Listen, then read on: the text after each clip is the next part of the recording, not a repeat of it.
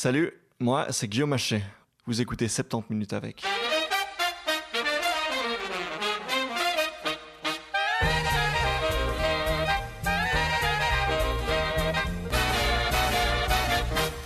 Ravi de vous retrouver cette semaine pour un épisode exceptionnel où je reçois la très distinguée Rokaya Diallo, qui est journaliste et militante antiraciste. Depuis Bruxelles et depuis Paris, on a discuté ensemble pendant 70 minutes des sujets sur lesquels elle a écrit plusieurs livres, à savoir, entre autres choses, le racisme, l'universalisme français et les interactions entre les deux. Rokaya est quelqu'un de très occupé et je suis ravi qu'elle ait pu passer 70 minutes avec moi. C'est un épisode qui se veut abordable par les personnes qui ne sont jamais confrontées à ces questions-là, mais aussi par ceux et celles qui connaissent déjà bien Rokaya et qui sont intéressés de l'écouter raconter ses expériences dans les médias. Quelques précisions avant de se lancer. Dans cet épisode, on parle bien évidemment de race en tant que construction sociale et pas du point de vue biologique. Je préfère préciser d'emblée. Euh, et enfin, si vous nous écoutez sans savoir à quoi nous ressemblons, sachez que Rokaya est noir et que moi je suis... Euh, je suis blanc. Allez, c'est parti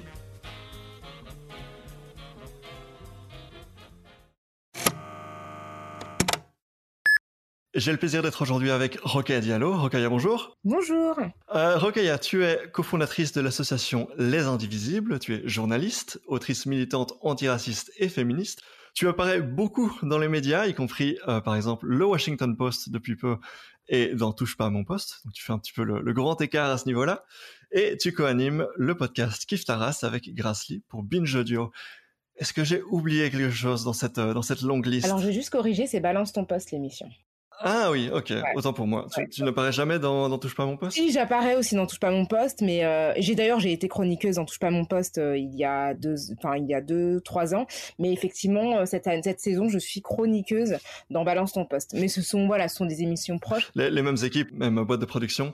Mais donc oui, tu, es très active dans les médias et j'imagine que au plus on parle de racisme, au plus on, t'invite sur le plateau, en radio. Et alors c'est peut-être une question maladroite, mais est-ce que tu le vis bien, ça, d'être un petit peu devenu, et je, vais mettre des, gros gros guillemets, Madame antiraciste? Euh, Est-ce que est-ce que tu tu vis bien le fait que ta personne soit associée aussi fondamentalement aux questions de racisme et de voilà de parler surtout de ça euh, que c'est quelque chose que alors, tu vis bien? Est-ce que, Ou est-ce que tu aimerais qu'on parle d'autre chose Alors, je ne parle pas de ça 80% du temps. Il me semble que dans la liste des médias que tu as énoncé, tu n'as pas parlé de LCI donc je suis dans l'émission 24 heures Pujadas, c'est la troisième saison.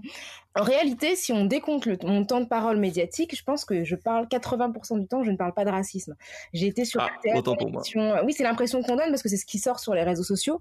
Mais j'ai été euh, éditorialiste dans l'émission Refait le Monde sur RTL pendant 11 ans. L'émission s'est arrêtée au mois de juin et sur 24 heures Pujadas, en réalité, euh, on parle assez rarement de racisme puisqu'en fait, on parle de l'actualité quotidienne. Donc c'est vrai que je parle beaucoup, beaucoup de politique. Euh, je parle de racisme volontairement dans les espaces que j'ai créés, comme Kif Taras, comme mes documentaires, comme mes réseaux sociaux, mais aussi de féminisme. Je pense que j'en parle euh, quasiment autant. Donc ça ne me gêne pas quand je choisis de le faire et ça ne me gêne pas que ponctuellement, lorsque l'actualité euh, l'exige, on me sollicite pour débattre de ces thématiques-là. Mais en réalité, si on fait le, tout décompte de mon temps de parole médiatique depuis dix ans, je pense que j'ai passé l'essentiel de mon temps à commenter la vie politique française. Eh ben voilà, bah donc euh, autant pour moi. C'est vrai que depuis la, lointaine, Belgique, euh, je, ne regarde pas évidemment les émissions de LCI, donc j'ai effectivement plutôt accès à tes réseaux sociaux et à tes podcasts. Mais donc, euh, oui, bah, on peut, on peut transformer la question. Est-ce que, est-ce que c'est un sujet que tu abordes avec facilité? Parce que, voilà, ce, que, ce que je pense comprendre, c'est que c'est, on va, on va, on va plonger au cœur du sujet dans un instant, mais le racisme, construction euh, sociale dont il est très difficile, voire impossible souvent de s'extraire. Et toi, en fait, finalement, tu fais le choix de, de, de de te, spécialiser là-dedans et d'en parler dans, tes médias. Alors, est-ce que c'est quelque chose que tu fais avec facilité? Comment, comment est-ce que ça se passe pour toi? Oui, en réalité, la question de, de l'antiracisme, des inégalités, euh, euh, de manière générale, c'est une question qui m'intéresse beaucoup depuis très longtemps. Et c'est vrai que mes premières prises de parole médiatiques étaient liées à la question du racisme, à la question de l'identité française. Donc moi, je le fais vraiment avec beaucoup de facilité parce qu'en réalité, ce sont des sujets qui me passionnent, sur lesquels je me documente énormément, parce que ce sont des sujets en réalité fondamentaux et constitutifs de nos identités modernes.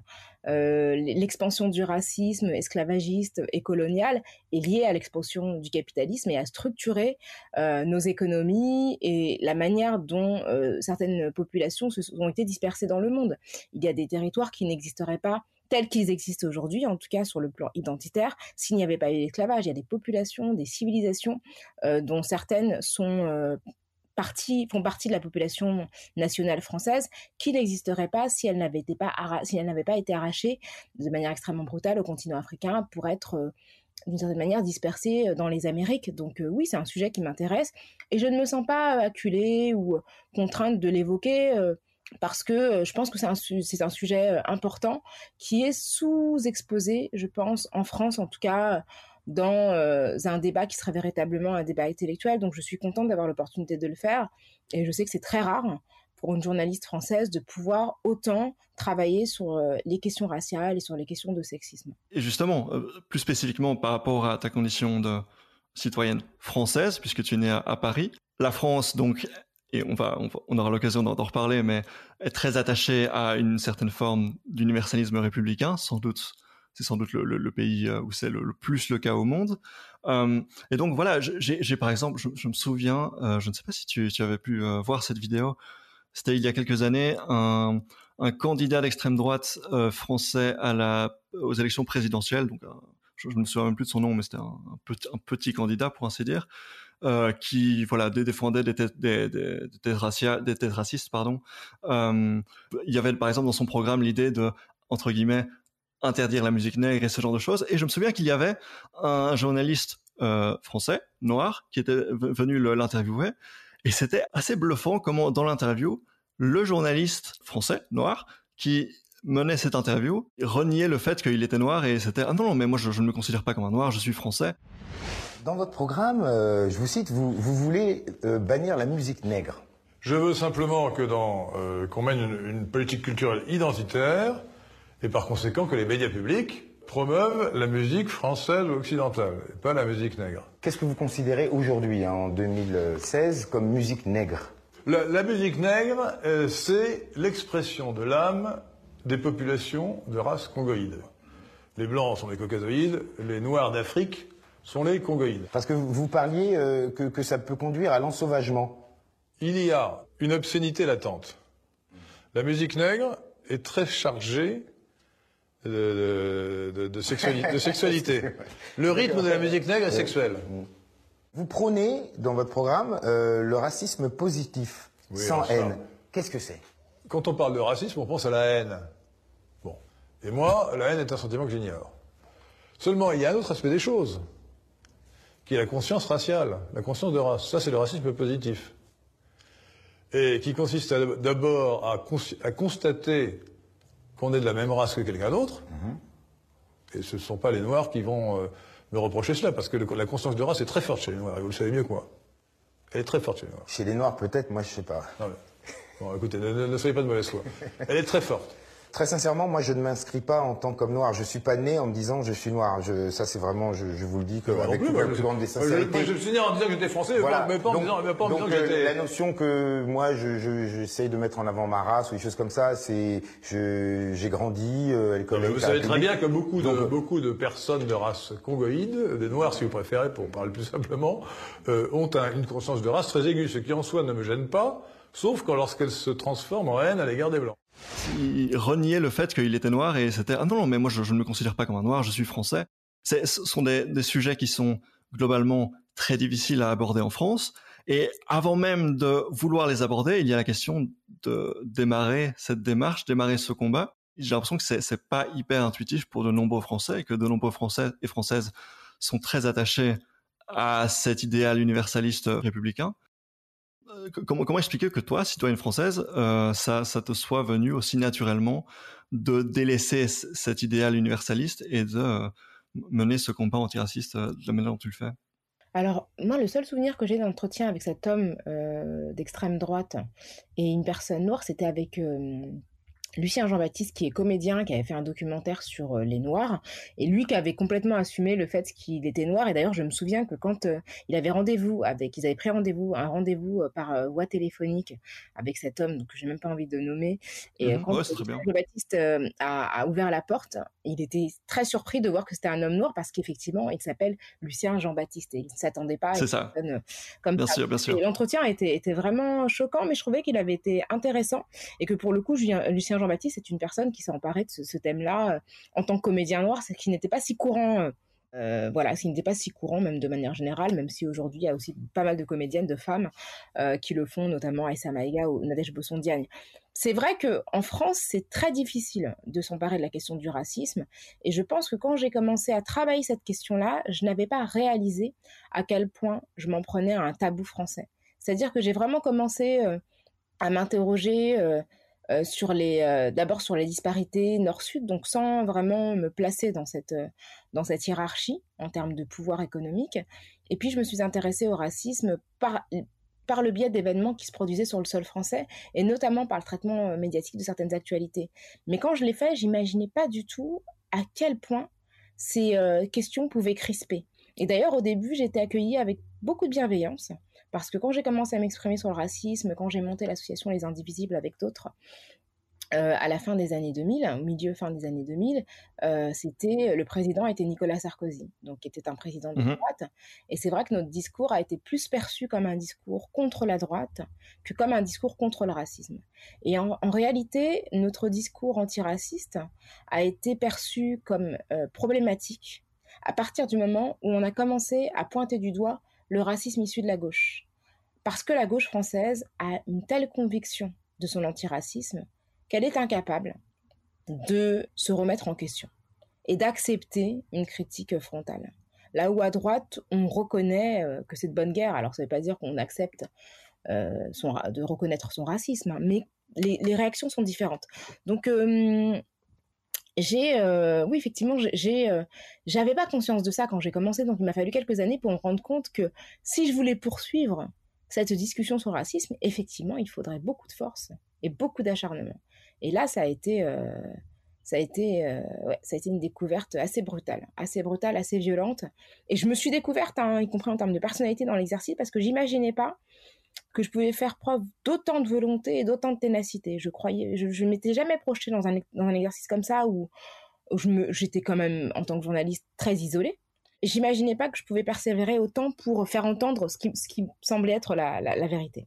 Est-ce que l'idée de remettre en question l'universalisme républicain, c'était venu tout de suite? Ou bien est-ce que tu, as eu, comme c'est souvent le cas, j'ai l'impression, un certain temps de transition où euh, d'abord euh, on continue à rêver de cet universalisme où euh, on, est tous français, il n'y a pas pas de noir, pas de blanc, ce sera peut-être pour plus tard. Et puis enfin le remettre en question de plus en plus. Comment ça s'est passé pour toi cette transition? Est-ce que c'était évident dès le début? Alors moi c'est hum, j'ai été élevée dans cette mythologie républicaine, c'est-à-dire que j'ai effectivement cru euh, étant jeune, qu'on était tous français, qu'il y avait, oui, effectivement, un peu de racisme, mais qu'il était marginal. Mmh Là euh, où j'ai compris des choses en travaillant, c'est que la République avait sciemment accompagné une idéologie raciale, une idéologie raciste qu'elle avait perpétrée euh, dans ses colonies. au nom de la République, donc avec vraiment un grand écart entre les valeurs proclamées et les actes les actes réalisés. Et, l'universalisme, je pense que je l'avais pas en tête de manière aussi claire. Mais quand il m'a été, en fait, c'est quand il a été invoqué que je l'ai de manière, euh, parce que je pense qu'on n'en parlait pas tant que ça avant. Mais il, est, pour moi, il est apparu euh, de manière concomitante avec la critique d'une forme de communautarisme.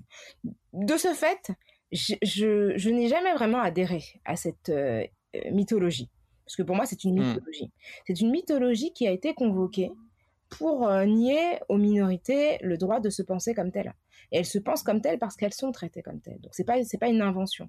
Et, pour moi, euh, cette euh, l'appréhension de l'universalisme est venue en fait assez rapidement avec euh, la critique du communautarisme. En fait, qui pour moi est une fabrication des dominants pour disqualifier les minorités, parce que le communautarisme, en réalité, personne n'a de velléité séparatiste comme on l'entend beaucoup dire en France. Les gens qui sont qualifiés de communautaristes ne font que réclamer l'application euh, des valeurs républicaines euh, à tous les groupes ne font que réclamer le fait que chacun, chacune puisse se voir euh, euh, tout simplement appliquer des principes mmh. euh, qui sont les valeurs proclamées dans la devise républicaine, liberté, égalité, fraternité. Donc dans ça, il n'y a pas de volonté de scission.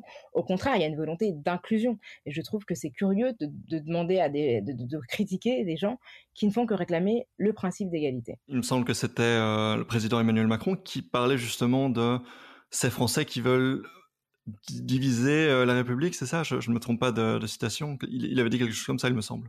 il parle de séparatisme. Euh, oui, il, euh, enfin, il, employait ce mot qui a été repris par la suite par Gérald Darmanin, ministre de l'Intérieur, et par Marlène Schiappa, qui est secrétaire d'État, je crois, à la citoyenneté, en tout cas qui dépend aussi du ministère de l'Intérieur. En fait, c'est pour moi, c'est retourner, retourner le, dynamique de pouvoir, parce qu'en réalité, qui a la force de se séparer Qui a le pouvoir de se séparer en France? Les personnes qui ont le pouvoir de vivre séparément des autres en France sont les personnes qui ont de l'argent, qui ont les moyens de vivre dans des, dans des ghettos de riches. Et les gens qui vivent dans des ghettos urbains paupérisés ne le font pas euh, de leur propre volonté. Si on donnait le choix aux personnes qui vivent dans des cités pauvres, où les ascenseurs sont en panne, où les services publics sont défaillants, euh, ils, ils demanderaient à vivre là où vivent les riches, là où vivent les proches d'Emmanuel Macron.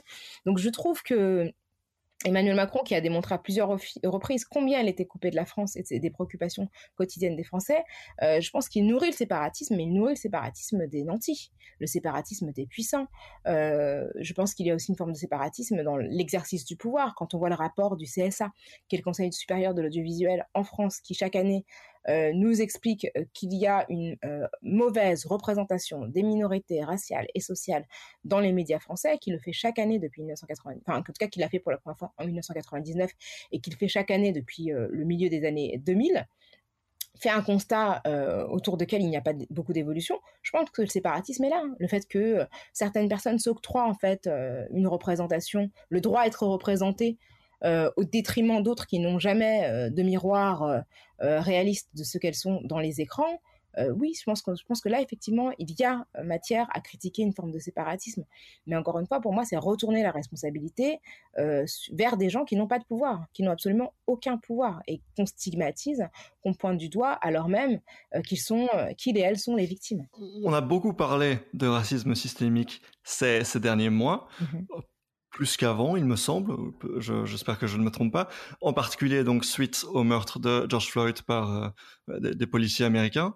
Euh, est-ce que, est-ce que toi, tu observes un shift, un changement dans le traitement médiatique des questions du racisme en France euh, suite à ces actualités-là? Et, j'inclus, j'inclus là-dedans également le, le meurtre de Alors oui, je pense qu'il y a un énorme changement. Moi, je parle de racisme systémique depuis très longtemps. Dans mon premier livre, Racisme mode d'emploi, qui est paru en 2011 et que j'ai écrit entre 2009 et 2010, je parlais déjà de racisme systémique. Et, je ne l'avais pas inventé. Ça a été, euh, euh cette question-là, elle, a été, elle était déjà mobilisée euh, à la fin des années 60, au début des années 70, euh, voilà, par des militants, notamment des Black Panthers, qui parlaient du système euh, raciste. Donc euh, c'est quelque chose qui n'est pas nouveau et qui est loin d'être le fruit de mon, invention. Je pense que le débat a beaucoup évolué. Il a beaucoup, beaucoup évolué. Qu'il y a eu un accélérateur en 2020 hein, du fait de la mort de George Floyd et de la, la, redécouverte, hein, parce que Adama Traoré, malheureusement, est mort en, 2016. Donc la redécouverte de sa mort euh, cette année, hein, parce que comme un écho à ce qui s'était passé aux États-Unis, et que tout d'un coup, ces actualités tragiques ont contraint les médias et surtout les actualités tragique et le succès des manifestations. Parce qu'il y a une manifestation le 2 juin dernier euh, devant le tribunal euh, à Paris qui a mobilisé des dizaines de milliers de personnes. Et ça a été un choc pour des médias qui n'étaient absolument pas préparés. Il y avait très peu de journalistes sur place. Et ça les a obligés à questionner le, racisme français. Et euh, il y a eu beaucoup de dénégations, hein, ils se sont beaucoup débattus pour dire oh non, la France n'a absolument rien à voir avec les États-Unis, nous sommes différents, etc. Mhm. Mais malgré tout, ils étaient obligés d'aborder la question. Et ça, je trouvais ça extrêmement intéressant, extrêmement nouveau. D'autres termes se sont imposés, euh, le, terme de privilège blanc qui a été débattu. Alors il a été... Euh, euh, c'est Christine, euh, pardon, c'est Virginie Despentes. Je sais pas pourquoi, je, je sais pas d'où m'est venu le nom de Christine. Je pense que je pensais à Christine Delphi, euh, la, féministe, mais c'est Virginie Despentes, la, la, romancière, qui a, au lendemain de cette manifestation, écrit une lettre pour France Inter où elle parlait du privilège blanc et de son privilège en tant que femme blanche. Alors, elle a été extrêmement critiquée, de manière injuste selon moi, mais elle a fait entrer dans le champ médiatique ce terme de privilège blanc. Encore une fois, moi, c'est un terme que j'utilisais déjà dans mon livre en 2010 et que d'autres avaient utilisé bien avant moi, hein, cette question du privilège blanc, de la construction de l'identité blanche euh, comme dominante, dominante qui n'est jamais questionnée dans le racisme. On parle toujours des minorités, mais jamais de la majorité. Et, euh, et je trouve que oui, il y a eu, les médias se sont sentis contraints et obligés de parler de la question raciale. Et quels que soient les termes qu'ils ont choisis, euh, c'est pour moi un changement parce que ils étaient dans une position où ils ne pouvaient plus faire comme si cette question n'existait pas. Et euh, ils ont été aussi obligés de parler de violences policières racistes et le ministre de l'Intérieur aussi a été contraint de s'exprimer sur la question et euh, de questionner le racisme dans la police. J'ai le souvenir d'un passage que tu avais fait, donc c'était je crois chez RTL pour commenter donc ces actualités là et tu avais face à toi, je dirais je ne sais pas si c'était une journaliste ou une chroniqueuse, mais plutôt conservatrice euh, sur ce, sur ce thème-là. Et donc voilà, il y avait, comme tu disais, une espèce de, comparaison, de parallèle entre la situation aux États-Unis avec George Floyd et la situation en, France avec Adama Traoré. Et, et, alors je crois que elle avait dit que c'était absolument pas comparable parce que euh, Adama Traoré, il avait un joint sur lui et donc c'était presque justifié, quoi. C'est ce qui lui est arrivé, euh, c'était assez, euh, assez horrible à écouter. Est-ce que vous pouvez accepter qu'une partie de votre population, vos concitoyens, parce qu'ils n'ont pas la même couleur que vous, sont harcelés par la police et certains meurent? Est-ce que ça, c'est acceptable dans notre pays? Je pense qu'il faut, enfin, je pense que c'est sur la sémantique qu'on sera pas d'accord, parce que mmh. moi, je considère que c'est pas la police, je considère que ce sont des policiers, ce sont des individus Donc pas qui, comme beaucoup d'individus, eh ben, ont des tares, ont mmh. des défauts et sont déviants. Mais on ne peut pas euh, incriminer l'ensemble de l'institution euh, les gendarmes, les policiers et dire la police assassine comme on l'a pu l'entendre. Non, non, c'est pas dans votre bouche, mais on l'a entendu dans la bouche d'un certain nombre de personnes et euh, considérer finalement que c'est institutionnalisé. C'est faux. Dire que euh, parce qu'on est de couleur, on risque d'être contrôlé davantage, c'est vrai. Dire qu'on risque d'être victime de violences policières, c'est faux. Dès lors bah, qu'on ne résiste pas, dès ah, lors bah qu'on ne s'écharge pas à s'échapper pendant un contrôle de police, les choses se passent alors, normalement. A, ouais, alors, alors, si je peux, si oui. peux me permettre. Allez-y, Alors, déjà, Adama Traoré est mort du, de la l'aveu des gendarmes sur, sous le poids de trois gendarmes sur le dos. C'est eux qui l'ont dit, c'est leur formulation. Par ailleurs, euh, par ailleurs, Adama Traoré mmh, n'avait ouais. rien fait. Il n'avait pas sa carte d'identité. Si 17 je, interpellations. Il n'avait pas sa carte d'identité sur lui ce jour-là. Alors donc c'est une raison pour mourir et sous le poids de trois gendarmes. Et du cannabis. Mais c'est incroyable de. Il avait 24 ans, il n'avait pas ses papiers d'identité, c'est pour ça qu'il est mort. Zied Bena, Bouna Traoré sont morts dans un Rien à voir avec George Floyd, qu'on soit bien d'accord. Le point commun, c'est quand même Ce sont des alors j'étais face à deux, alors, un journaliste qui est Jean-Christophe Buisson et Laurence Taillade qui est une militante en fait. Hein. En réalité, ce que j'ai découvert après, je ne connaissais pas bien son profil.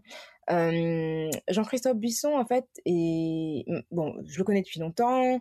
Euh, on fait régulièrement des débats et c'est vrai qu'il interrompt énormément il m'interrompt tout le temps, tout le temps, tout le temps. C'est-à-dire que lui, euh, à chaque fois, moi j'ai la politesse de laisser dérouler sa parole et il m'interrompt et je le signifie.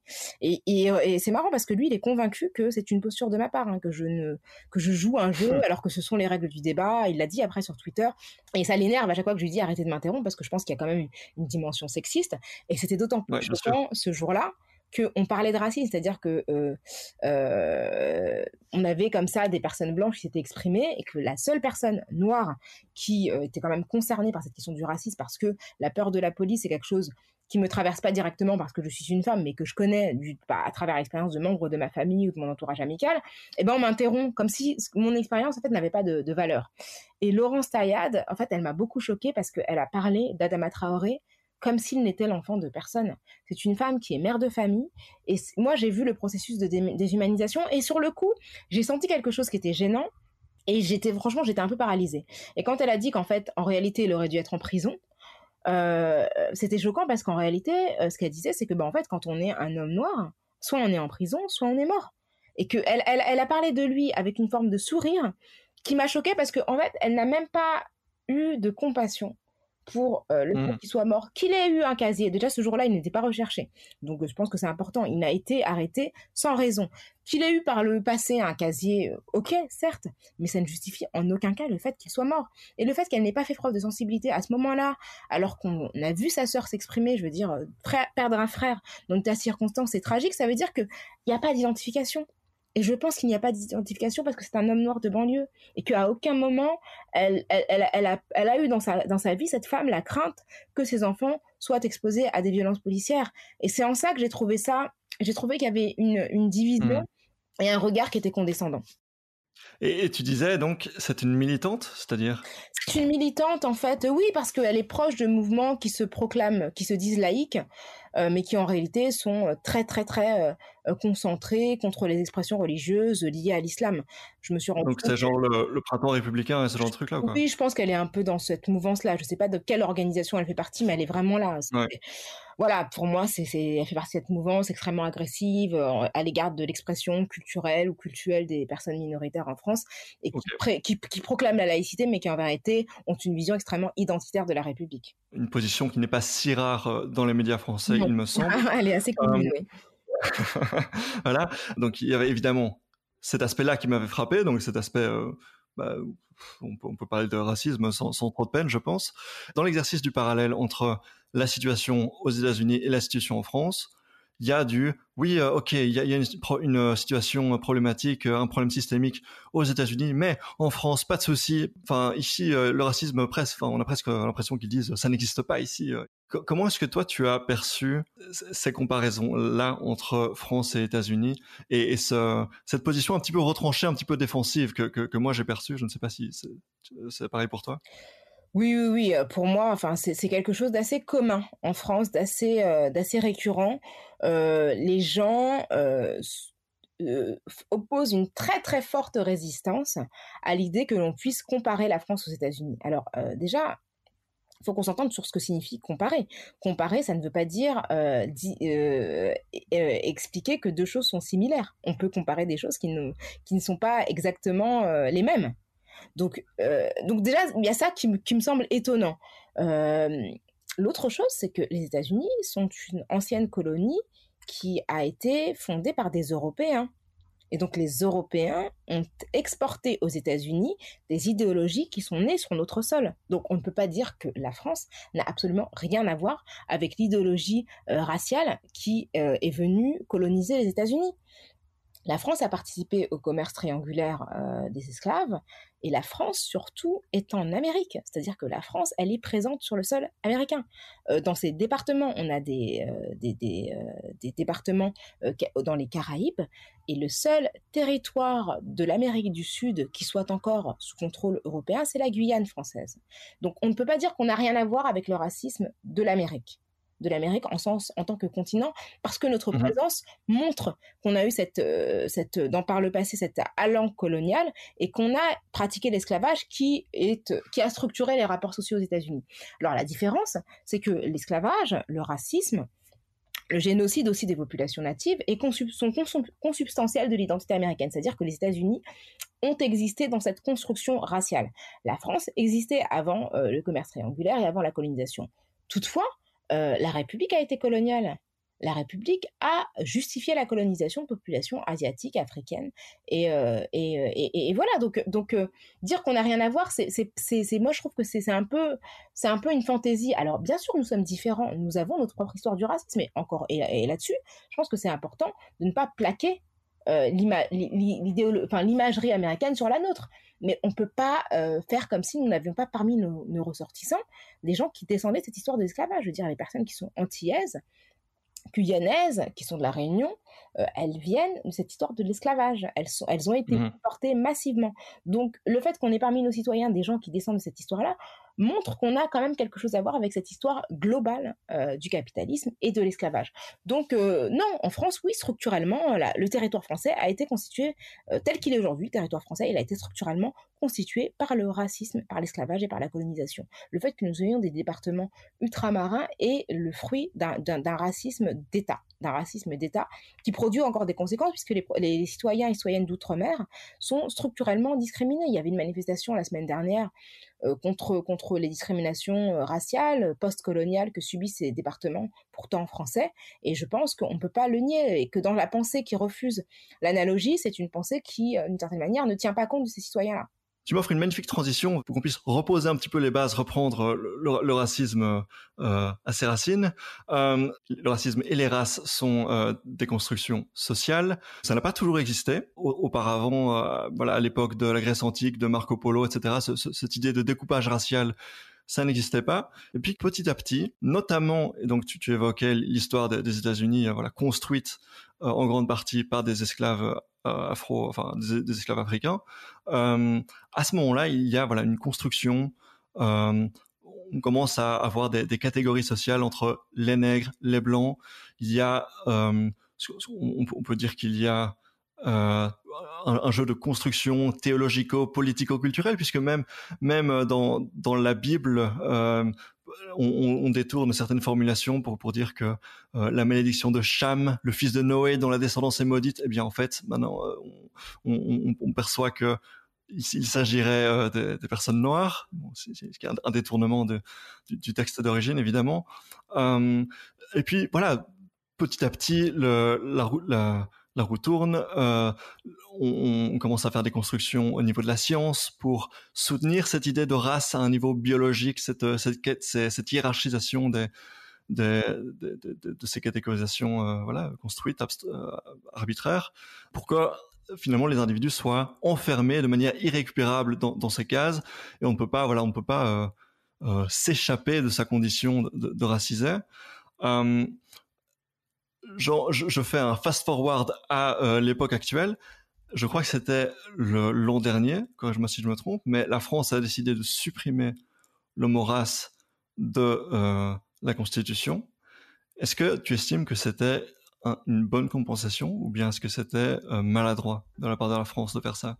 Alors, cette décision, pour l'instant, elle a été adoptée par l'Assemblée nationale, mais pas encore par le Sénat. Mais elle a été adoptée à l'unanimité par l'Assemblée nationale. Ok, donc c'est bien parti, quoi. Ouais, oui, oui. C'est donc de supprimer le, le, le de la Constitution.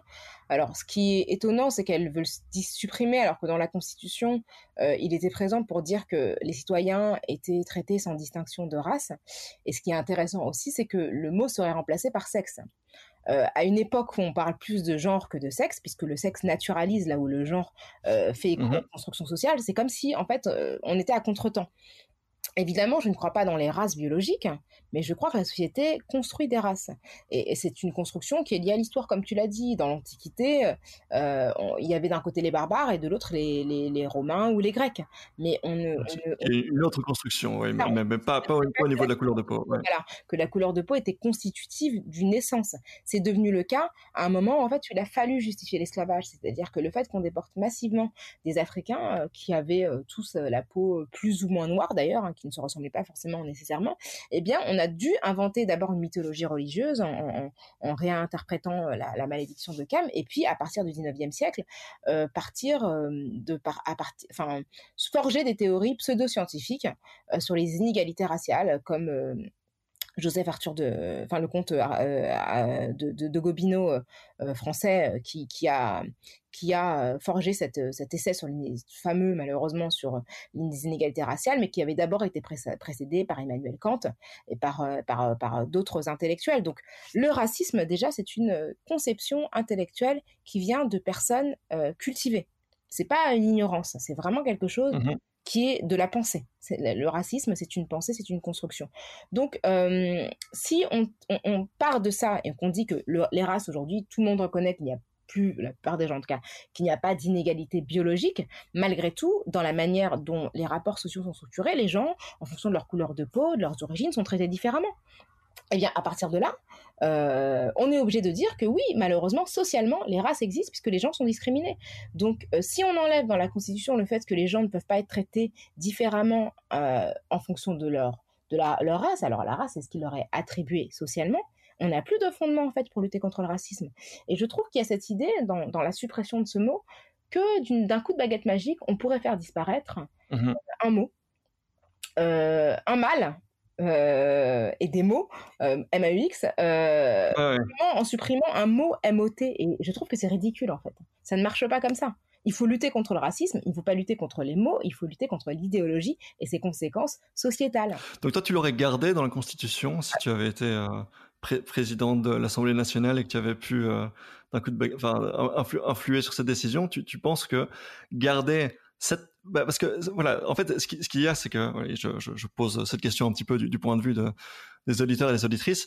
Il y a à la fois dans ce que tu dis une dénonciation du fait que c'est construit, que c'est euh, que ça n'a aucune base scientifique factuelle euh, et que donc c'est quelque chose qu'on a envie on a envie d'effacer un petit peu ces, ces considérations euh, raciales euh, arbitraires et, et, comme tu dis voilà construites de toutes pièces euh, et en même temps on a l'impression que tu dis, bah, en fait, c'est pas une bonne idée de faire, disparaître ce mot. Mais parce que c'est important de parler de race pour la dépasser. C'est-à-dire que si on n'en parle pas, euh, on, ne, peut pas trouver d'outils pour, euh, pour, euh, pour lutter. Et, et, je pense que ce terme-là est un, est un outil, c'est-à-dire qu'on reconnaît socialement les conséquences d'inégalités racistes et qui construisent une notion de race. Et si on ne le fait pas, qu'est-ce qu'on fait? C'est-à-dire que, enfin, moi, je trouve ça euh, aussi très étonnant, par exemple, de vouloir introduire le dans la Constitution à une époque où on sait que le sexe, c'est fluctuant, quoi. C'est quelque chose de. Enfin, je veux dire, là, c'est remettre de l'essence biologique là où il n'y a plus lieu d'être. C'est-à-dire qu'on pourrait parler de genre ça aurait été une évolution parce que le genre, on sait que c'est une construction sociale, qu'il y a des gens qui sont intersexes, des gens qui sont transgenres. Donc du coup, la question du sexe, c'est une question qui est passée pour moi, enfin qui est vraiment. Et, du coup, c'est comme si on, reculait sur quelque chose euh, sur lequel on a fait énormément de progrès et qu'on évacuait une question qu'on ne voulait plus voir. Euh, à la base, dans la Constitution, c'était vraiment, ce terme était vraiment là pour dire qu'on ne traite pas les gens de manière distincte en fonction de leur race. Alors peut-être euh, qu'on aurait pu, euh, on aurait pu ajouter une précision pour dire que c'est une race non pas biologique mais sociale, mais, mais je trouve que ça n'a aucun sens. Ce mhm. qui aurait du sens pour les législateurs, c'est vraiment de mettre en place un plan d'action national contre le racisme, ce qui n'est pas le cas. C'est-à-dire qu'aujourd'hui, il n'y a pas de politique véritablement antiraciste qui permette euh, d'abattre des barrières et, de, de, de, et qui permettent aussi aux gens qui agissent de manière raciste de ne pas avoir un sentiment d'impunité. Parce qu'aujourd'hui, en réalité, quand on discrimine, les sanctions sont très rares. Et ça, c'est un vrai problème. Et donc, quand tu, quand tu évoques l'idée de la nécessité de mentionner les, races pour lutter contre le racisme, là, on est, mais on est très très très très loin de l'idéal universaliste républicain. Et donc j'ai l'impression que dans cette dans cette idée de supprimer le mot race de, la Constitution, c'est un petit peu euh, cacher ses seins que je ne saurais voir. C'est on on, on, met, on, met ses mains sur ses yeux, on fait semblant de ne rien voir et on voilà comme tu dis, on fait on fait on fait, on fait un coup de baguette magique pour euh, essayer de faire disparaître oui. ces, discussions-là, euh, alors que effectivement, comme on le disait, aux États-Unis, ça se passe très différemment puisque on a reconnu euh, je crois que c'était un, arrêt de la Cour suprême, je ne sais plus, mais on a reconnu les, les Africains américains comme un groupe, euh, non pas pour leur couleur ou pour leur, leur, race biologique, mais pour leur histoire commune, quoi. Donc pour la, race au sens construction sociale, le, le fait qu'ils avaient une histoire commune tirée de, de voilà l'esclavage et, tout ce qu'on tout ce qu'on tout ce qu'on connaît. Je, voulais me placer l'espace d'un instant dans le, enfin à, la place des auditeurs et auditrices qui voilà qui ont grandi en francophonie, qui sont le produit de leur environnement et qui donc portent en eux et en elles euh, à, à, voilà une, à une plus ou moins grande échelle euh, bah, du racisme en eux en elles. Si diviser euh, la population française, belge ou autre en plusieurs catégories, leur assigner des clichés pour un petit peu structurer le monde qui nous entoure, un petit peu essayer de, mieux le saisir, de, simplifier les choses pour, avoir un, une meilleure compréhension de, des gens qui nous entourent, de, notre société. Et au finalement, voilà, le racisme, c'est aussi, quand on est blanc, s'imaginer au sommet de cette hiérarchie. Si tout ça, c'est si confortable, et c'est peut-être une question un peu violente que je vais poser, mais à quoi ça leur servirait de, s'émanciper de tout ça? Est-ce que c'est pas beaucoup plus confortable de faire semblant, comme par exemple l'Assemblée nationale française de faire semblant qu'il n'y a pas de souci? Bah, Bien sûr, en fait, l'intérêt pour les personnes qui sont en situation de, dominant, de domination, pardon, c'est de maintenir un statu quo. Si vous vivez dans, une société où euh, les personnes euh, non blanches sont structurellement discriminées, et que vous êtes blanc ou blanche, ça veut dire que pour vous c'est plus facile, mais parce que d'autres euh, sont discriminés. Donc si quelqu'un se voit refuser un appartement, peut-être que vous l'aurez, quelles que soient vos convictions. Donc ça veut dire qu'il y a plein de bénéfices dont vous n'avez pas conscience, mais qui vous rendent la vie en réalité plus facile. Donc évidemment, si tout d'un coup on vous oblige à faire face euh, à tout ça, à, faire face à tout ça, ça vous oblige à questionner votre position par rapport à d'autres. Évidemment, ça vous oblige, à, penser euh, à vos privilèges et ça peut être très difficile. Donc c'est vrai que pour des personnes, par exemple, qui sont très moyennes dans, dans, la vie politique, qui, sont, qui ne sont pas des personnes, euh, comment dire, euh, au talent exceptionnel, hein, je pense euh, aux hommes qui sont surreprésentés et aux personnes blanches, si tout d'un coup on rétablissait l'égalité, eh bien peut-être que ce serait plus compliqué pour ces personnes-là d'accéder aux postes qu'elles ont aujourd'hui en réalité. Donc euh, c'est sûr que pour quelqu'un qui est moyen, euh, qui appartient à une génération où il fallait être un homme euh, d'un certain âge pour accéder au pouvoir, etc. bah, peut-être que cette personne-là se dit que, bah, enfin, elle se le dit pas forcément consciemment, hein, parce qu'on se, on se, on se raconte toujours ce mythe de, la méritocratie. Mais en réalité, oui, c'est pas dans leur intérêt. si tout d'un coup l'Assemblée nationale devient paritaire, bah, ça veut dire que tout d'un coup il y bah, y aura des hommes en moins. Donc évidemment, ça leur fait pas plaisir. Je pose cette question parce que voilà, on, avait reçu dans, ce podcast il y a euh, il y a à peu près un an donc Olivia Gazalet qui, a publié un livre Le mythe de la virilité donc sur les, questions de genre cette fois-ci. Euh, son message c'était de dire finalement ces constructions résultent en une oppression sur les femmes, mais aussi une prison pour les hommes qui sont moins libres, voilà, que ce soit en termes de d'exprimer leurs émotions, en termes de voilà, de, les, rôles, les, genrés finalement. Euh, et donc, ce, qui, avait été très frappant, c'est que suite à la publication de cet épisode, j'ai reçu euh, un, paquet de retours euh, d'auditeurs et d'auditeurs, pas d'auditrices, mais des auditeurs qui euh, voilà, exprimaient presque une forme de soulagement, de dire ah j'y avais jamais pensé, et, voilà, et on sentait qu'ils commençaient à se libérer d'un poids, le, poids de, de ces rôles genrés. Mais là, je cherche un petit peu le parallèle quand on parle du racisme, quand on parle des races, en particulier donc euh, la blanchité, quel est, quel, quel est le bienfait pour les blancs qui nous écoutent de remettre tout ça en question? Alors, Bon, déjà, je pense qu'on ne peut pas faire un parallèle total parce que la construction des gens repose aussi sur des rôles sociaux très explicites sur des rôles sociaux euh, qui, sont, beaucoup plus clairement explicites dans la, la question de la virilité euh, performative chez les hommes, le fait de, de se placer comme protecteur, le fait d'effectuer des tâches domestiques euh, pour les femmes, d'avoir une forme de douceur de, dans, dans, la, dans la tenue. Hein. Les, les, tenues sont marquées aussi par, euh, par euh, bah, des rôles sociaux de genre. Euh, pour les questions raciales, c'est beaucoup moins lisible, c'est-à-dire qu'il n'y a pas de manière très très claire une posture de blanc et une posture de non blanc c'est pas c'est pas aussi clair. D'ailleurs euh, c'est beaucoup c'est très culturel tout ça la manière dont on s'exprime la, position qu'on prend. Après euh, comme le comme le disait euh, Lilian Thuram l'année dernière ce qui lui a valu une polémique assez incroyable il disait que oui quand on est blanc on est élevé avec un complexe de supériorité parce que tout nous mmh dit qu'on est la norme.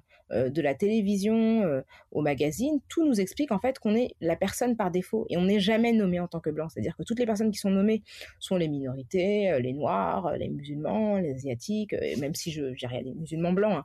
mais quand on dit les musulmans, en général, on ne pense pas à ceux qui sont blancs. Donc ce sont toujours les minorités que l'on que l'on que l'on nomme, mais les blancs en fait sont considérés comme la, la, la, la norme implicite. Et donc le fait de ne jamais être nommé, d'être considéré comme le référent de tous, et en plus blanc, on voit bien que dans l'imaginaire, les gens qui sont blancs en vérité n'ont pas la peau vraiment blanche, sauf que blanc, c'est la pureté, c'est euh, la grandeur, etc., etc. Alors que noir, euh, c'est que les personnes noires n'ont pas la peau noire, mais des, des dégradés de marron, eh bien noir, c'est l'obscurité, euh, c'est quelque chose de très très négatif.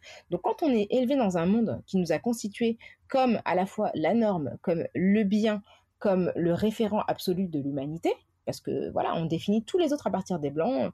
Euh, les cheveux, euh, on les qualifie de crépus pour les autres. Les yeux, on les qualifie de bridés pour les asiatiques, alors que voilà, la bride, c'est comme le dit ma, ma comparse Grassley qui présente sa race avec moi, notre podcast. Eh bien, bridé, ça veut dire qu'ils sont restreints, alors que c'est pas le cas Euh, donc il y a toujours cette idée que cette minorité euh, dans l'humanité, parce qu'en réalité les blancs, je pense que dans, à l'échelle de l'humanité sont une minorité, ils ont réussi à se constituer comme norme. Donc évidemment quand on grandit comme blanc et que le monde entier nous explique qu'on est euh, la norme absolue de l'humanité entière, on développe un complexe de supériorité par rapport aux autres. Et on n'arrive pas à se qualifier. C'est-à-dire qu'on ne se qualifie pas. On voit des différences entre les personnes blanches qu'on qualifie euh, individuellement.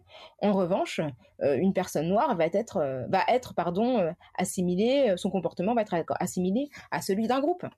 moi, je ne sais pas combien de fois on m'a expliqué que je, je bah, dans mes détracteurs, hein, que j'avais la prétention de représenter les Noirs, ou que je les représentais pas bien mais je n'ai jamais euh, dit que je représentais qui que ce soit. je ne suis pas élue. Mais parce que je suis noire, on imagine que je représente les, les, les, noirs. Il se trouve que je suis une femme noire, donc quand on me voit, en fait, on n'arrive pas à s'empêcher de m'associer à l'ensemble d'un groupe supposé. Euh, quand euh, Alain Finkielkraut, quand Éric Zemmour, quand Marine Le Pen s'expriment, on ne pense pas qu'ils parlent au nom des Blancs. Pourtant, ce qu'ils défendent dans leurs propos, c'est la, la, la, la, préséance de l'identité blanche. C'est très explicite dans leur idéologie. Donc, on voit bien que dans les personnes minoritaires, on, réduit en fait les propos des personnes minoritaires à, euh, les à des propos qui seraient les propos d'un groupe, qui seraient les propos euh, d'un groupe hmm. monolithique. Et c'est encore. Et ça, est-ce que, est-ce que ça c'est vrai uniquement quand on s'exprime, je dirais, euh, dans les médias en public, ou bien est-ce que parce que voilà, il y, a un petit peu, et c'est quelque chose que j'ai également eu l'occasion de remarquer, c'est cette espèce de de vous un peu un peu flou. On dit euh, oui mais vous vous pensez quoi et vous euh, qu'est-ce que vous dites? Et, et, ce vous en fait signifie en vrai vous les noirs parce qu'on présume on présume que euh, voilà, tu, tu, es là pour représenter vous les noirs.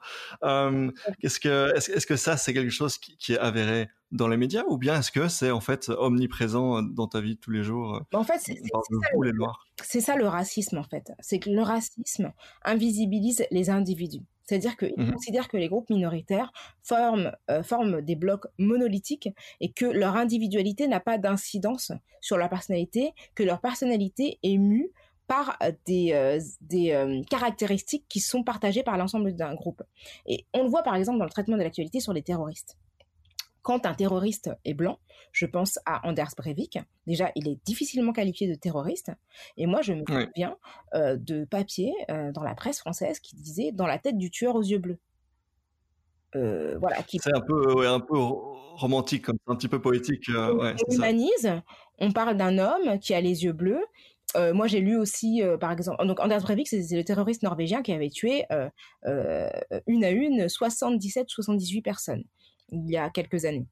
Je mhm. pense également à Dylan Roof, qui est euh, cet homme qui avait euh, qui était rentré dans une église noire, qui avait assisté aux États-Unis, à Charleston, en Caroline euh, du Sud, me semble-t-il, euh, qui avait assisté à une messe et qui, après cela, avait tué de sang-froid neuf personnes noires.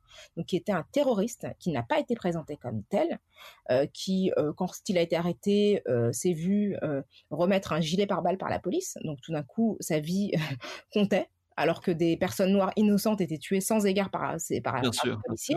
Et on lui a même offert un, stop euh, chez Burger King pendant le trajet qu'il menait vers la police. Donc vraiment, ses besoins d'être humain, ses besoins d'être humain ont été considérés. Cet homme-là, je me souviens avoir lu dans un, média il me semble suisse, qu'il avait été quitté par sa petite, sa petite amie quelque temps auparavant. C'est-à-dire que quand des terroristes sont blancs, on arrive à trouver des circonstances psychologiques individuelles qui permettent d'expliquer leur passage à l'acte quand les terroristes sont non blancs et ou musulmans, eh bien, tout à coup, euh, ben, c'est l'ensemble de, la communauté musulmane qu'on interroge. De la communauté construite évidemment parce que je pense pas qu'il y ait une communauté musulmane. Mais c'est l'ensemble des musulmans qui sont sommés de, de, se désolidariser pardon euh, qui sont questionnés qui sont accusés tant qu'ils n'ont rien dit, on estime qu'ils sont solidaires. Et on ne demande jamais, je veux dire, les, gens du Ku Klux Klan, les, certains commandos anti-IVG sont les suprémacistes blancs, des gens qui invoquent euh, le christianisme. On ne demande pas à l'ensemble des chrétiens, à l'ensemble des blancs, de se désolidariser ou d'indiquer qu'ils ne sont pas par défaut des gens qui soutiennent ce genre d'idéologie. Donc c'est ça le racisme. Quand on demande à quelqu'un euh, individuel ce que vous pensez, vous les Noirs, vous les Arabes, vous les Asiatiques, eh bien on lui nie son humanité, on, le déshumanise, on considère que son individualité n'a pas plus de force que son appartenance à un groupe. Et ça, ça se passe aussi bien au niveau médiatique qu'au niveau interindividuel. Ce que tu expliques également dans, ton livre, donc euh, racisme mode d'emploi, c'est que toi, tu ne veux pas juger le racisme sur un plan moral et que tu, veux qu'il soit jugé avant tout sur un plan mais, rationnel, factuel et, juridique aussi, puisque le racisme est, un délit, en tout cas en France. je, je, repense à une vidéo que tu as publiée sur Instagram, je crois que c'était cet été, où tu te promenais à Paris et où tu as eu une interaction assez désagréable avec une personne qui était assise en terrasse. voilà, une personne qui, a tenu des propos racistes. J'ai pas forcément envie de répéter aujourd'hui. Mmh je, me souviens que dans cette vidéo, voilà, on te sentait très énervé, très agacé. Mmh et, donc là, est-ce que ce jour-là, tu ne jugeais pas cette personne sur un plan moral, une faute morale? Alors, moi, ce que je dis, c'est que le racisme ne se juge pas sur le plan moral mais factuel. C'est-à-dire qu'il ne s'agit pas de dire que telle personne est gentille, telle personne est méchante, telle personne mérite notre compréhension ou non. Il s'agit de juger les propos et leur incidence. C'est-à-dire que moi, je n'ai que faire de savoir si telle personne qui a proféré des propos racistes est sympathique, est gentille, a un époux euh, noir, a adopté des enfants euh, euh, du Vietnam ou que sais-je. Ce qui compte pour moi, c'est le propos. Et le propos, il est jugé tel quel. Donc, pas chercher à juger sur le plan moral. Là, euh, la personne dont, tu parles, c'est une personne qui m'a insulté dans la rue. Donc déjà, l'injure, euh, c'est public, c'est un délit. Et, après, je suis un être humain. C'est-à-dire que moi, quand on m'insulte, je réagis, je suis énervée. Mmh c'est pas un jugement moral, c'est juste que moi, j'ai été agressée en fait. Et pour moi, c'est pas, c'est pas, c'est pas, c'est pas moral. C'est quelqu'un qui m'a agressé alors que j'étais tranquillement assise à une terrasse et que je ne le connaissais pas. Donc pour moi, je, moi, je gère cette personne-là, j'en ai rien à faire. Ça se trouve, dans sa vie quotidienne, ça se trouve, cette personne est formidable. Mais à ce moment-là, c'est une personne qui m'a agressé de manière complètement gratuite dans des termes injurieux. Et, donc, c'est, en là, là, je sais pas, justement, la, la question morale, parce que sa, sa, sa petite amie l'a défendu en disant, mais non, etc. Quelle que soit la personne et quoi qu'on me dise sur cette personne-là, ça ne m'intéressera pas. Moi, ce qui m'intéresse, c'est de savoir qu'à cet instant T, cette personne m'a agressé sans aucune raison. Ouais, mais donc, tu parles alors d'une faute euh, une faute éthique parce que c'est ça que c'est ça que j'ai du mal à en France en fait c'est les injures euh, c'est euh, c'est illégal en fait on n'a pas le droit d'injure. Ok. Mais donc donc ça veut dire que si c'était pas dans la loi tu ne te serais pas énervé? Tu n'aurais pas tu n'aurais pas jugé ça comme étant bah, quelque chose de loi qui est suffisamment bien faite pour que l'intégrité des gens soit respectée. Donc à partir du moment où on s'en prend à mon intégrité physique pour moi mmh. on est dans le, le manque de respect à la fois de la loi française mais aussi de tous les tous les tous les textes qui, qui protègent les droits humains. Donc je pense que c'est après il y a des choses qui sont très claires. Quand on s'en prend à l'intégrité euh, morale ou physique d'une personne, euh, pour moi, c'est très clair. C'est-à-dire qu'on n'est plus dans le théorique. C'est pas un débat où quelqu'un parle comme ça sans parler de quelqu'un. Quand on vise verbalement une personne, c'est pas de l'éthique. Là, c'est vraiment on, agresse quelqu'un. Et, c'est pour moi, c'est pas de l'éthique. Ok, ok, c'est intéressant. Euh, un, débat de philo à faire peut-être un prochain épisode. Mais, pour, pour poursuivre sur cette question, je, repense de nouveau aux éditeurs, aux éditrices qui, nous écoutent aujourd'hui et qui, peut-être, en nous écoutant, prennent conscience de, ce racisme, ce que tu appelles dans le livre un, racisme atmosphérique, quoi, un racisme ambiant que, auquel, personne n'échappe vraiment, on n'est jamais complètement déconstruit. Les éditeurs qui prennent conscience de leur racisme en nous écoutant, peut-être qu'ils ressentent une forme de je, je vais poser la question autrement. Qu'est-ce que tu aimerais voir ces auditeurs ressentir? Est-ce que une forme de culpabilité et de honte? Et là, on est peut-être alors un peu plus sur le plan moral, euh, sachant que la honte c'est quelque chose de, très présent dans, nos cultures, euh, euh voilà, ici en, Europe. Ou bien est-ce que, au contraire, tu aimerais voir une, une, approche beaucoup plus méthodique, factuelle, euh, s'assumer en toute transparence, reconnaître ah oui effectivement euh, j'étais construit dans, cette société occidentale euh, avec ce racisme ambiant, ce racisme atmosphérique et donc je, ne l'ai pas échappé et donc voilà finalement assumer ce, ce, cette part raciste que qu'on euh, tous et toutes euh, ici la culpabilité, ça sert à rien. C'est-à-dire la culpabilité, euh, la, contrition individuelle, euh, ça n'a aucun mmh. sens. Et moi, je, n'attends pas des gens. En plus elle, freine sans doute un petit peu la, déconstruction, elle freine sans doute euh, les, avancées, puisque généralement, quand on, quand on ressent une honte et une culpabilité, on a surtout envie de faire semblant de, de rien du tout. C'est ça. En fait, moi, ce que je pense, c'est qu'il faut reconnaître que chacun et chacune, on vit dans un climat qui est dans un climat, dans une atmosphère qui est consubstantiellement raciste et que du coup on est imprégné de tout ça. C'est comme le sexisme en fait. C'est quelque chose qui structure nos sociétés et donc on est imprégné de ça au quotidien dans toutes les interactions qu'on a dans les médias dans les livres etc etc et que du coup on peut euh, reproduire en tant qu'individu des choses que qu'on a apprises. Parce qu'en fait le racisme c'est aussi un apprentissage pas quelque chose d'inné. Donc à partir de là quand on le fait il faut reconnaître qu'on l'a fait. C'est-à-dire que ça ne veut pas dire, ça fait, ça fait pas de nous une mauvaise personne. C'est en ça que je ne vais pas rentrer dans la morale. C'est que ça ne veut pas dire qu'on est une mauvaise personne. Ça veut simplement dire qu'on a à un moment donné commis une erreur. Et reconnaître cette erreur, c'est avancer. Ça ne veut pas dire, oh mon Dieu, je suis quelqu'un de méchant, je reconnais, je, suis, je me sens coupable, je me sens pas bien. Non, j'ai commis une erreur, je suis désolé. On peut présenter des excuses auprès des personnes euh, qu'on a offensées. On peut essayer de réparer les dommages, puisque c'est une notion qui existe aussi en droit, et avancer et ne, ne pas reproduire en fait ces erreurs. Et pour moi, c'est ça en fait, c'est-à-dire que tous autant qu'on est, on a intériorisé un certain nombre de préjugés qui peuvent nous amener à agir euh, d'une telle, de telle ou telle manière ou à dire des choses euh, qui sont racistes, qui sont sexistes, qui sont homophobes. Assumer son erreur et donc erreur sur le plan de nouveau factuel, rationnel, le, renvoyer au fait que toutes ces choses-là sont construites, arbitraires, que ça, ça, prend racine dans euh, voilà le, la colonialité finalement, hein, le, colonialisme d'il y a quelques siècles déjà, euh, et donc euh, voilà, euh, renvoyer au, non-sens de, de, la démarche raciste dont on parle alors. Est-ce est que, est que, est que tu apprécies alors quand tu as une discussion avec, on va plutôt parler des personnes blanches qui généralement ont très peu conscience, comme on le disait tout à l'heure, de, leur couleur de peau et de, leur race.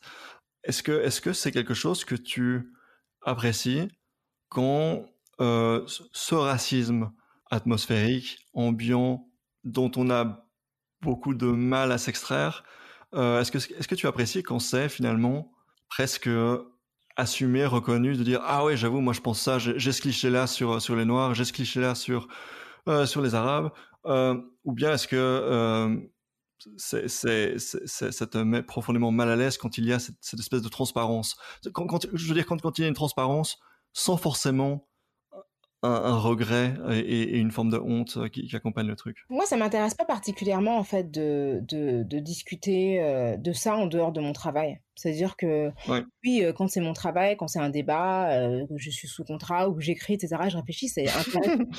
mais quand t'es payé pour écouter ça, d'accord. Ah oui, parce que c'est, c'est, pas forcément, dire, dans ma vie quotidienne, je fais autre chose en fait.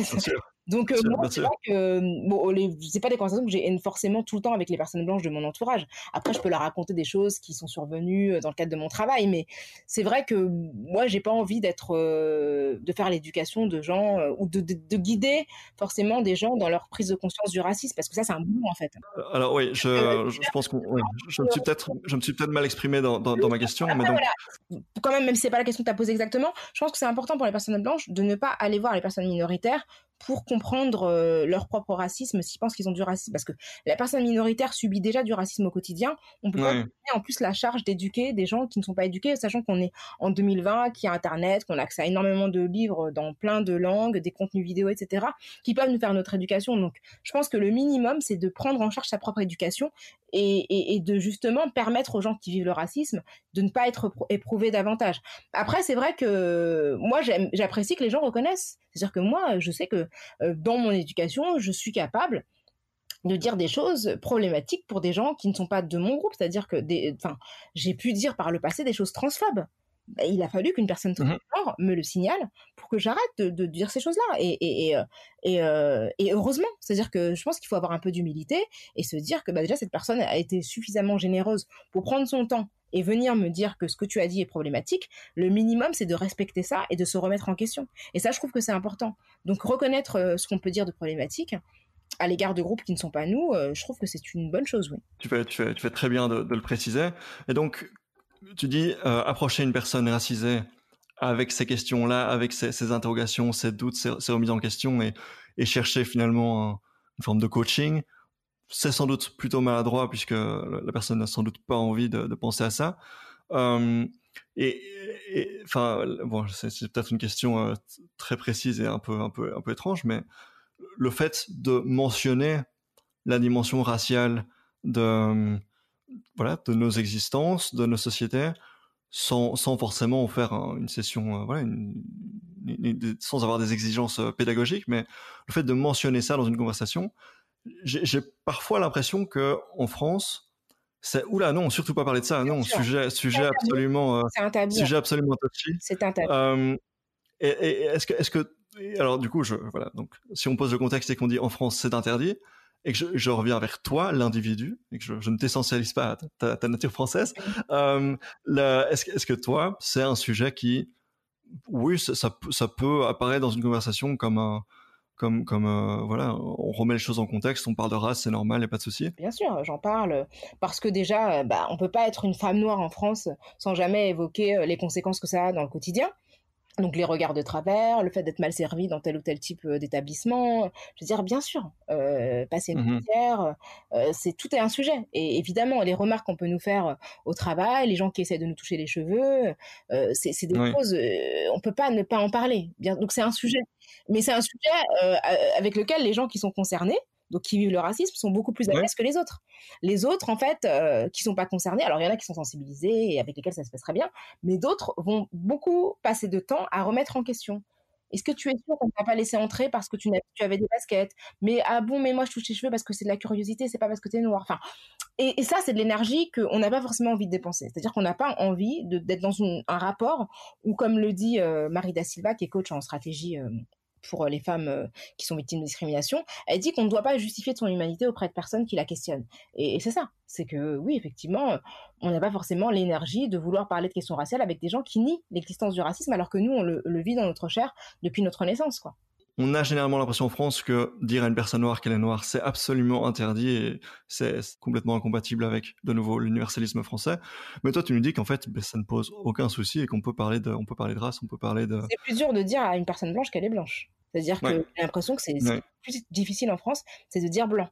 Moi, je sais que en permanence, on me qualifie de raciste anti-blanc parce que je parle autant des personnes non blanches que des personnes blanches, parce qu'il n'y a pas de raison que je n'oriente ma réflexion sur le racisme uniquement sur les personnes qui en sont victimes. Ça n'a aucun sens. Donc, euh, et, donc, les personnes blanches ont tellement peu l'habitude d'être désignées comme telles qu'elles le vivent. Enfin, les beaucoup de personnes blanches, parce que je ne vais pas faire de généralité, euh, sont si peu habituées à être désignées comme étant des, personnes blanches qu'elles le vivent comme une attaque et comme une violence mmh. et qu'elles ont l'impression que c'est du racisme. Et je veux dire, c'est vraiment euh, ne pas comprendre ce qu'est le racisme que de croire que d'être qualifié de blanc, c'est une, une violence ou une détestation. C'est tout simplement un constat. Et un constat qui veut justement interroger tout ce qui en découle en termes de privilèges et de, et de, et de perception sociale. Donc euh, moi j'ai l'impression que c'est plus ça qui est difficile en France. Hein. Là où euh, dans d'autres pays, euh, oui, les blancs savent qu'ils sont blancs. Tu, viens de dire il y a un instant, je ne vais pas dire tous les blancs, mais beaucoup de blancs. Mmh je fais le parallèle avec la question des, études de genre où il y a le fameux hashtag not all men, le, voilà, les féministes qui disent, ben si, en fait, c'est tous les hommes qui font partie du problème. Ici, tu, on parle du racisme, ceci, construction sociale qui place les blancs en haut de la pyramide. Et toi, tu dis, euh, enfin, tu, tu, tu, tu, préfères employer la formule beaucoup de blancs plutôt que Parce que tous les blancs? Je parlais de, non, c'était pour précisément pour la phrase que j'utilisais, c'est-à-dire que je pense tous les blancs ne sont pas inconscients de leur couleur de peau en France. Il y a des blancs que ça dérange pas qu'on dise les blancs. Ok, ok. mais, mais, donc, mais donc je, je fais la transition. Est-ce que, est-ce que quand on parle de la problématique du racisme, c'est, c'est tous les blancs ou bien est-ce que c'est beaucoup de blancs? Bah, Le privilège blanc concerne tous les blancs. C'est-à-dire que mmh après être privilégié, ça ne veut pas être privilégié, être dire être privilégié sur tous les plans. On peut être blanc et pauvre. Ce que je veux dire, c'est que à condition égale, donc si on est pauvre, il vaut mieux être pauvre et blanc que pauvre et non blanc parce que Bien euh, sûr. parce que si on est par exemple au chômage, c'est plus facile de trouver un emploi, de sortir donc du, chômage en étant blanc. C'est plus facile si on est dans la rue de trouver un logement si on n'est pas blanc.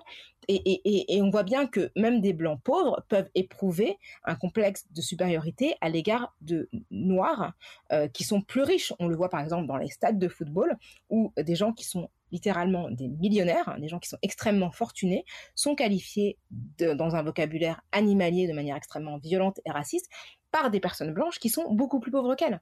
C'est-à-dire que ce sont des gens qui sont parmi les meilleurs athlètes au monde, qui sont extrêmement riches et qui sont quand même méprisés par des blancs plus pauvres, moins euh, performants euh, physiquement, qui ont intériorisé quand même une forme de supériorité.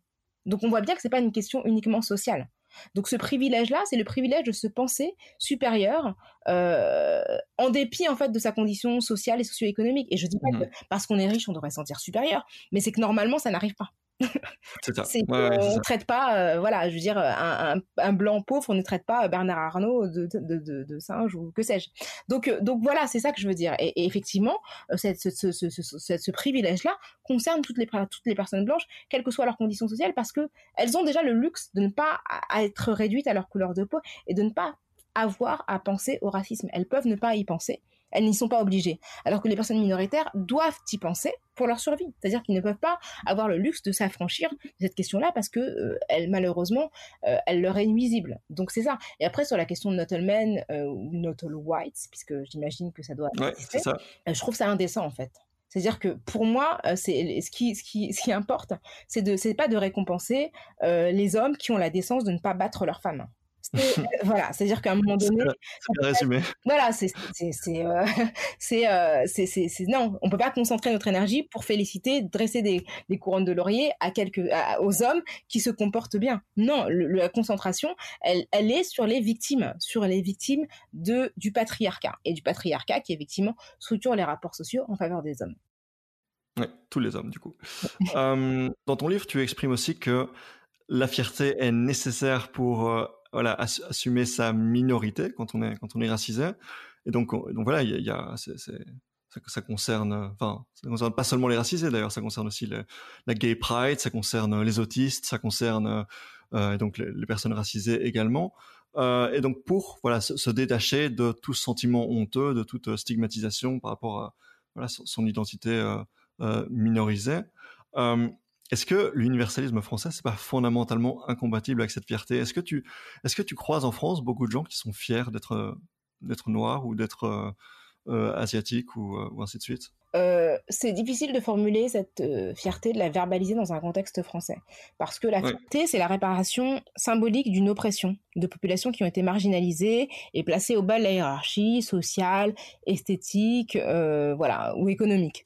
Et donc, quand on revendique une fierté en tant que personne noire, asiatique ou arabe, c'est une manière de dire, pas qu'on veut mieux que les autres, mais que tout ce qu'on est et tout ce dont on nous dit que ça ne vaut rien, eh bien, mérite euh, mérite une forme de fierté. C'est ce, c'est le propos de la Pride, hein, euh, la Pride des LGBTQIA qui a lieu au mois de juin tous les ans en France. Donc ça veut dire que c'est possible quand même en France de revendiquer une fierté quand on participe, quand on est dans un groupe opprimé. Mais je pense que c'est plus délicat quand il s'agit de questions raciales parce que ces questions sont très difficiles à formuler dans le contexte français et que s'il y avait une manifestation euh, de fierté noire, je pense que ce serait perçu comme une menace, comme menaçant.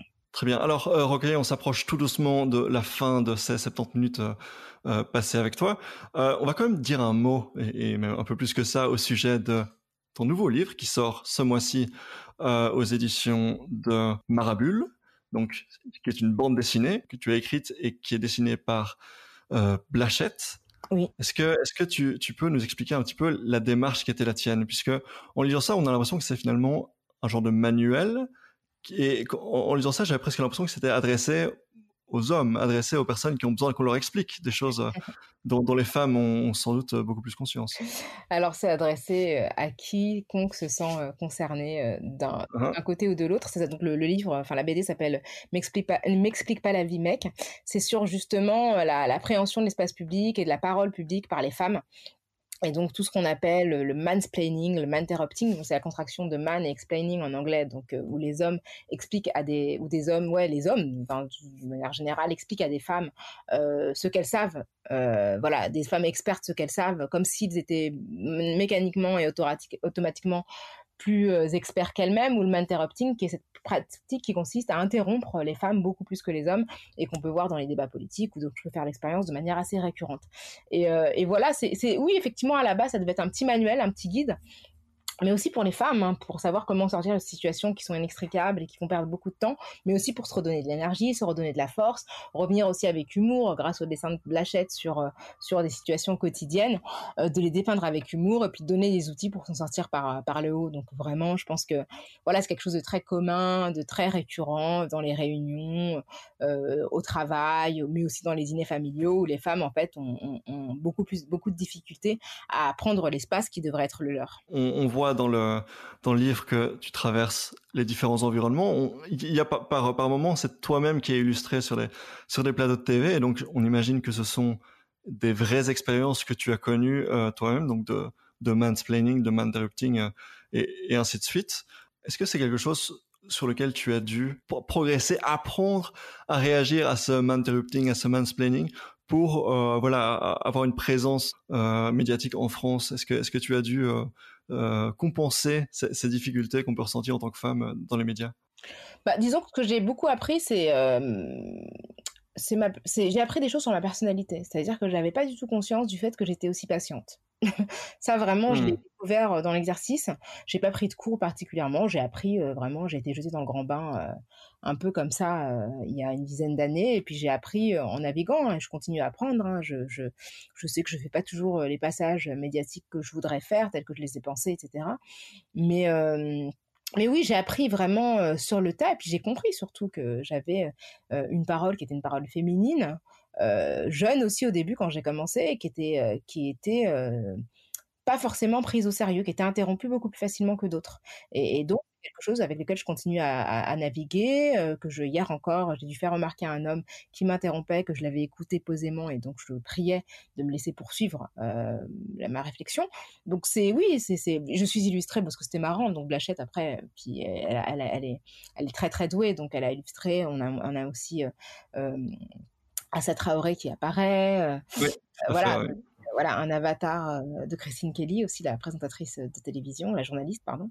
Et, euh, donc, euh, oui, c'est une manière de mettre en scène des choses que je vis, mais que d'autres femmes vivent dans d'autres espaces, pour montrer qu'en fait, c'était une expérience qui faisait écho à, un patriarcat systémique, qui faisait que les femmes expérimentaient à énormément de niveaux, dans un magasin de bricolage, dans une salle de sport, euh, qu'on leur expliquait en fait des choses que parfois elles savaient mieux que leurs interlocuteurs parce qu'on a toujours une espèce de, de présomption d'incompétence pour les femmes.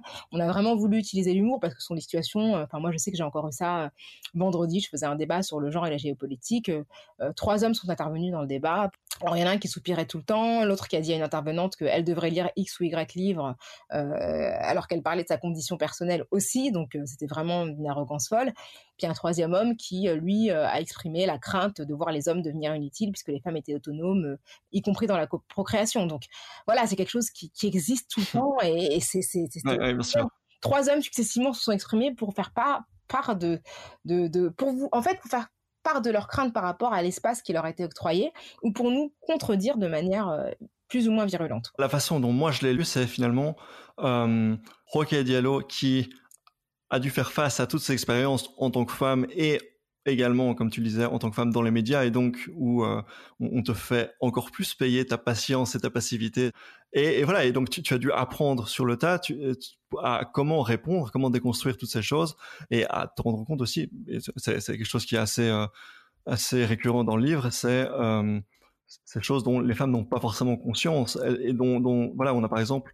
Euh, à un moment tu parles de ces compliments qu'on adresse aux femmes, de dire mais tu fais tellement mieux le ménage que moi, tu fais tellement mieux ça que moi, et donc on, aura peut-être tendance intuitivement à se dire bon ben voilà, je, je prends ça comme quelque chose de positif, comme un compliment, alors qu'en fait on, on, on, est enfermé là-dedans en, tant que femme euh, et on, se retrouve, euh, on se retrouve oui enfermé dans un, dans un rôle, dans une dans un stéréotype.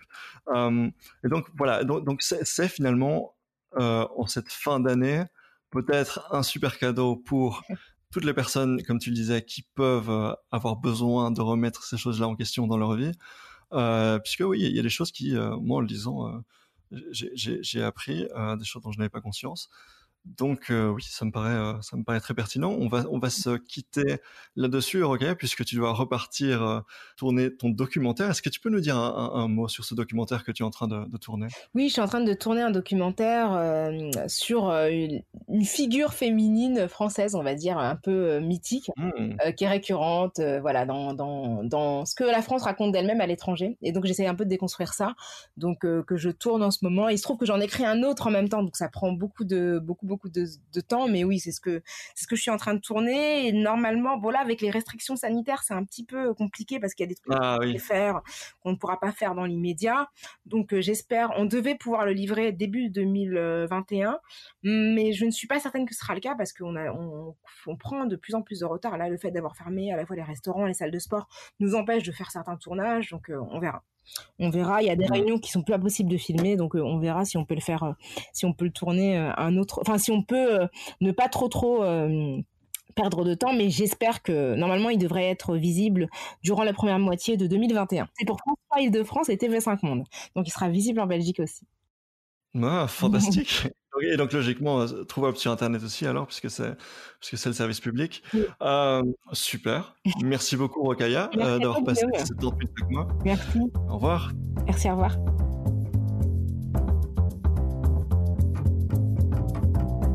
Voilà, c'est déjà tout pour cet entretien avec Rokaya Diallo. J'espère que ça vous a plu.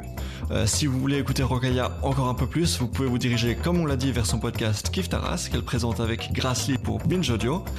Euh, je tiens aussi à citer le livre que euh, j'ai reçu pour préparer cette émission, à commencer par Racisme mode d'emploi, qui est publié en 2011 chez Larousse. La France, tu l'aimes ou tu la fermes, paru aux éditions textuelles en 2019, ainsi que M'explique pas la vie, mec, la bande dessinée dont on a parlé et qui sortira chez Marabule le 28 octobre prochain. Tous les liens sont dans la description. Quant à moi, euh, vous pouvez toujours me suivre sur Twitter et m'écrire là-bas par ailleurs. Vous pouvez aussi vous abonner au podcast sur votre plateforme de podcast préférée, c'est gratuit. Dans les semaines qui viennent, on va parler endométriose et politique belge et ça risque d'être très intéressant. Et puis après ça, on devrait normalement avoir encore quelques autres formidables invités qui, je l'espère, vous plairont beaucoup. Euh, j'espère vous en dire plus bientôt. Voilà, euh, c'est tout pour moi, à très bientôt, à dans deux semaines, salut